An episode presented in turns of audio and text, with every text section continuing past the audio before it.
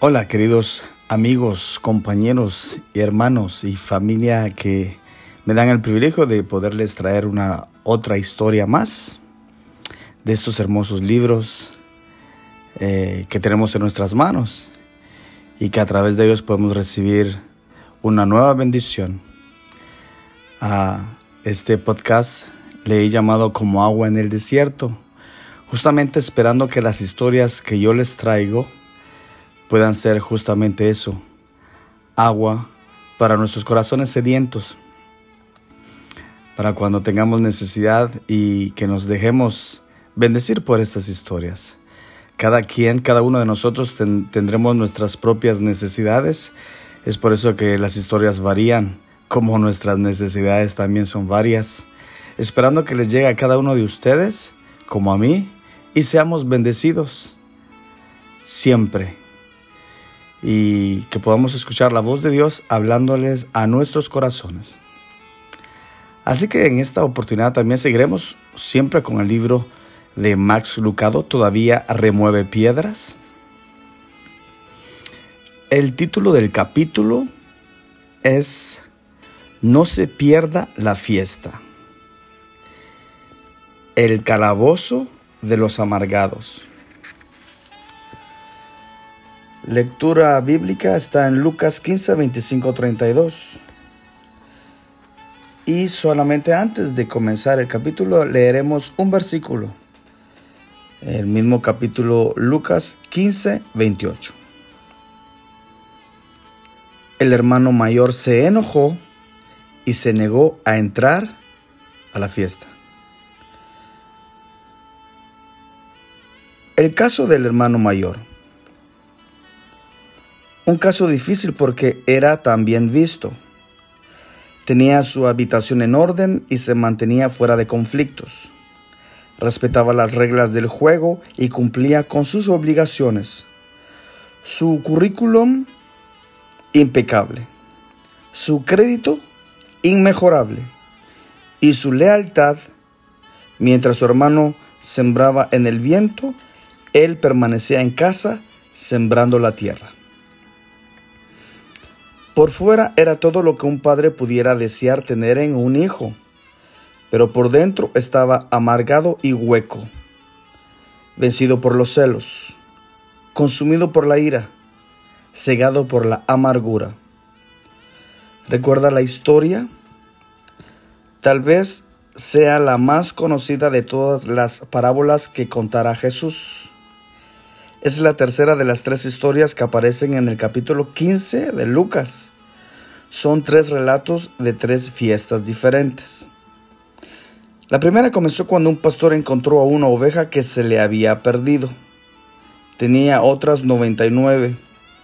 Se podía haber conformado con dar una por perdida, pero los pastores no razonan como los hombres de negocios. De manera que la buscó cuando encontró la oveja, la llevó de regreso al rebaño, cortó de la mejor hierba para que la oveja comiese e hizo una fiesta para celebrar este hecho. La segunda fiesta se realizó frente a un hogar. Una ama de casa había perdido una moneda. No era la única que tuviera, pero parecería que lo fuera por su forma de actuar. Corrió los muebles, sacó la escoba y barrió toda la casa hasta que la encontró. Cuando la halló salió corriendo por la calle e invitó a sus vecinos a una fiesta para celebrarlo. Luego viene la historia del hijo perdido. El muchacho que destrozó el corazón de su padre al tomar su herencia y partir. Él cambió su dignidad por una, por una botella de aguardiente y su autoestima por un chiquero de cerdos. Luego sobreviene la pena del hijo y su decisión de regresar a la casa.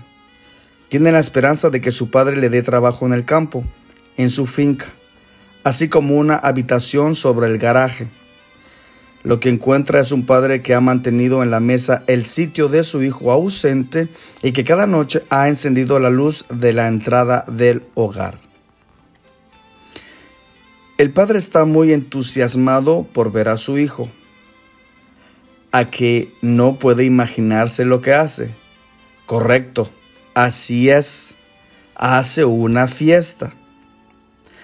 A nosotros los pródigos amantes de fiestas nos encanta lo que hizo, pero esto enfureció al hermano mayor. Entonces se enojó. Versículo 28. No es difícil de entender el por qué. De modo que es esta la forma en que uno recibe el, el reconocimiento en esta familia. Te emborrachas, quedas en bancarrota y hacen una fiesta en tu honor. De manera que se quedó fuera de la casa expresando en silencio su resentimiento. Una vez hice eso. Me pasé toda una fiesta demostrando mi descontento. Era una fiesta de Navidad. Me encontraba en el cuarto grado. Los niños de ese grado se toman muy en serio las fiestas, especialmente cuando hay regalos de por medio. Habíamos extraído nombres al azar. Al no saber quién tenía el nombre de uno, era necesario dar sugerencias en voz alta. No dejé pasar la ocasión. Quería tener un sexto dedo una pistola de juguete que cabía en la hendidura de la mano y parecía un dedo. De verdad que entonces existía tal cosa. Finalmente llegó el día de abrir los regalos. Tenía la seguridad de que recibiría mi pistola. Todos en la clase habían escuchado mis sugerencias. Rompí la envoltura del paquete y abrí de un tirón la caja y ¿Sabe lo que recibí? Papel para escribir cartas. Papel con motivos del oeste. Papel y sobres con caballos impresos en las esquinas. ¡Puaj! Probablemente habían sobrado de la Navidad anterior. Los niños de 10 años no escriben cartas. ¿En qué estaría pensando esta persona? Sin duda que alguna mamá se había olvidado del regalo hasta esa mañana, de manera que fue hasta el armario y revolvió hasta descubrir el papel de carta. Átame de manos y pies y tírame al río. Quedé atolondrado. Estaba alterado. Por eso me perdí la fiesta. Estuve presente, pero me dediqué a hacer ver mi resentimiento. Eso también hizo el hermano mayor. Se sintió víctima de la desigualdad. Cuando su padre salió a encontrarse con él, el hijo comenzó desde el principio a enumerar la lista de las atrocidades de su vida. Solo de escucharlo parecería que sus penurías se habían iniciado el día en que nació. He aquí, tantos años te sirvo, no habiéndote desobedecido jamás y nunca me has dado ni un cabrito para gozarme con mis amigos. Pero cuando vino este tu hijo, que ha consumido tus bienes con rameras, has hecho matar para él el becerro cebado. Versículo 29 y 30. Al parecer ambos hermanos pasaron algún tiempo en el chiquero. Uno en un chiquero de rebeldía, el otro en el chiquero de la autocompasión. El menor ha vuelto a casa. El mayor no lo ha hecho. Aún está metido en el lodo. Está diciendo lo mismo que dijo usted cuando el niño que vive a unas casas de la suya recibió una bicicleta y usted no. No es justo.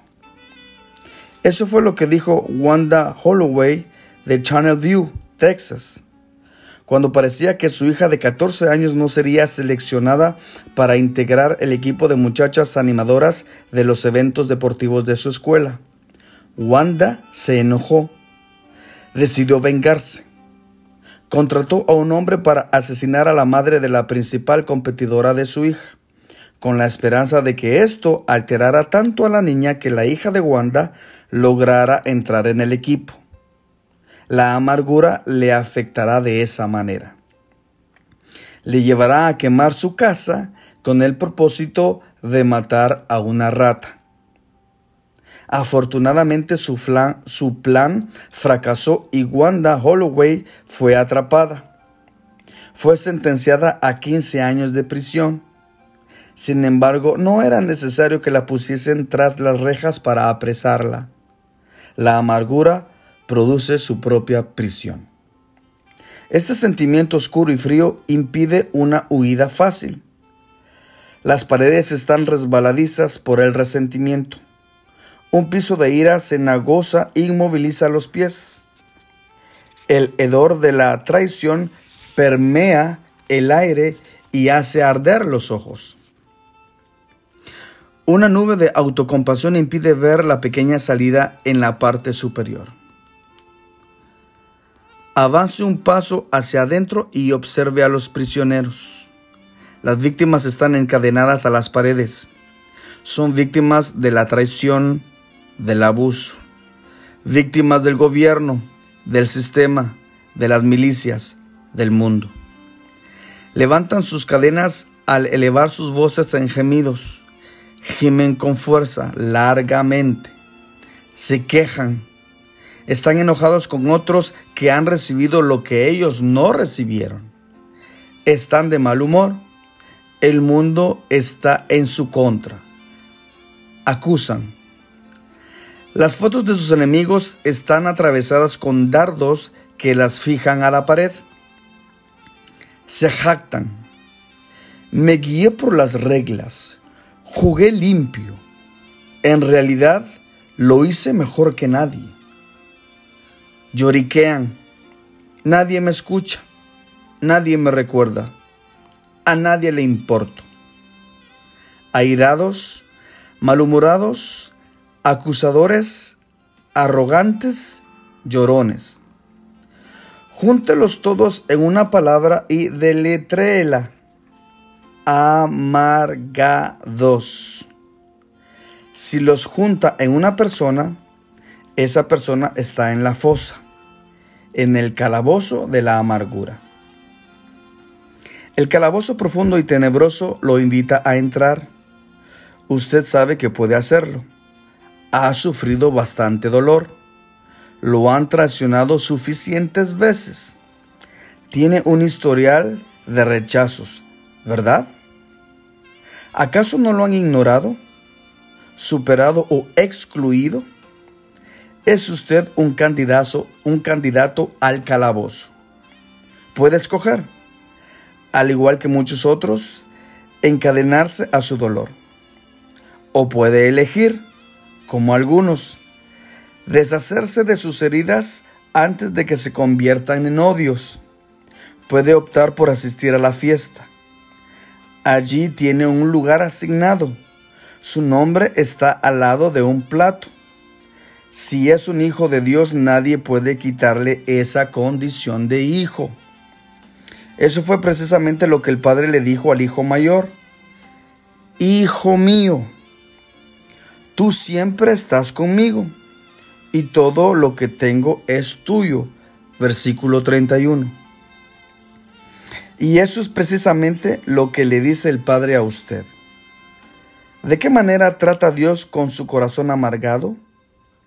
Le recuerda que lo que usted tiene es más importante que lo que no tiene. Aún cuenta con su relación con Dios. Nadie puede quitarle eso. Nadie la puede tocar. Su salud puede ser quebrantada y su dinero robado, pero su sitio a la mesa de Dios es permanente. El hermano estaba amargado porque fijó su atención en lo que no tenía y olvidó lo que sí tenía.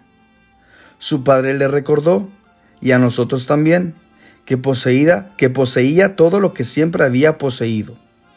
Contaba con su trabajo, su ubicación, su nombre, su herencia. Lo único que le faltaba era ser la estrella de la función y por no estar dispuesto a ceder el sitial de honor, se perdió la fiesta.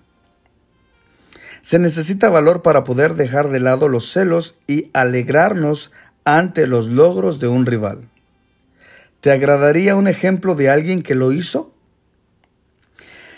De pie ante diez mil ojos está Abraham Lincoln, un Abraham Lincoln incómodo. Su incomodidad no se deriva de pensar en que va a pronunciar su primer discurso inaugural, sino de los ambiciosos esfuerzos de los sastres bien intencionados. No está acostumbrado a tal vestimenta. Saco negro de etiqueta, chaleco de seda, pantalones negros y sombrero de copa brillante. Sostiene un enorme bastón de ébano que tiene una cabeza dorada del tamaño de un huevo. Se aproxima a la plataforma sosteniendo en una mano el sombrero y en otra el bastón. No sabe qué hacer con ninguna de las dos cosas. Durante el tenso silencio que sigue el aplauso y antecede al discurso, busca un sitio donde apoyarlos. Finalmente, apoya el bastón en un rincón de la barandilla, pero aún no sabe qué hacer con el sombrero. Podría apoyarlo sobre el, el podio, pero ocuparía demasiado espacio. Tal vez sobre el piso. No, está demasiado sucio. En ese preciso momento, un hombre da un paso hacia adelante y toma el sombrero. Luego regresa a su asiento y escucha con atención el discurso de Lincoln. ¿Quién es él? Es el amigo más querido de Lincoln. El presidente dijo de él, él y yo tal vez somos los mejores amigos del mundo. Fue uno de los mayores defensores de las primeras épocas de la presidencia de Lincoln. Se le concedió el honor de escoltar a la señora Lincoln al gran baile de inauguración. Al entrar en ebullición la tormenta de la guerra civil, muchos de los amigos de Lincoln se alejaron, pero este no. Amplió su lealtad al recorrer el sur en condición de embajador de paz de Lincoln. Suplicó a los del sur que no se separaran y a los del norte que brindaran su apoyo al presidente. Sus esfuerzos fueron grandes, pero la ola de ira fue aún mayor el país se dividió y la guerra civil ensangrentó a la nación. El amigo de Lincoln nunca llegó a verlo. Murió tres meses después de la inauguración de Lincoln. Cansado por sus viajes, sucumbió ante una fiebre y Lincoln debió enfrentarse a la guerra solo. Al oír la noticia de la muerte de su amigo, Lincoln lloró abiertamente y dio la orden de que la bandera de la Casa Blanca ondeara a media asta. Algunos piensan que el amigo de Lincoln habría sido seleccionado como su compañero de fórmula en 1864 y de esta manera habría llegado a ser presidente luego del asesinato del gran emancipador. Nadie sabrá jamás lo que habría sucedido. Pero lo que sí sabemos es que Lincoln tenía un verdadero amigo. Y solo podemos imaginar la cantidad de ocasiones en que su recuerdo aportó calidez a una fría oficina oval. Él fue un ejemplo de amistad. También fue un ejemplo de perdón. Este amigo podría haber sido un enemigo con igual facilidad. Mucho antes de que él y Lincoln fuesen aliados, fueron competidores, políticos en busca de la misma posición. Y desafortunadamente sus debates son más conocidos que su amistad. Los debates de Abraham Lincoln y su querido amigo Stephen A. Douglas. Pero en el día más esplendoroso de Lincoln, Douglas dejó a un lado sus diferencias y sostuvo el sombrero del presidente. A diferencia del hermano mayor, Douglas escuchó un llamado más sublime y a diferencia de éste, asistió a la fiesta. Somos sabios si hacemos lo mismo, si superamos nuestras heridas, pues si lo hacemos estaremos presentes en el festejo final del Padre, una fiesta que acabará con todas las demás una fiesta donde no se permitirá entrar a los malhumorados. ¿Por qué no viene y participa de la diversión?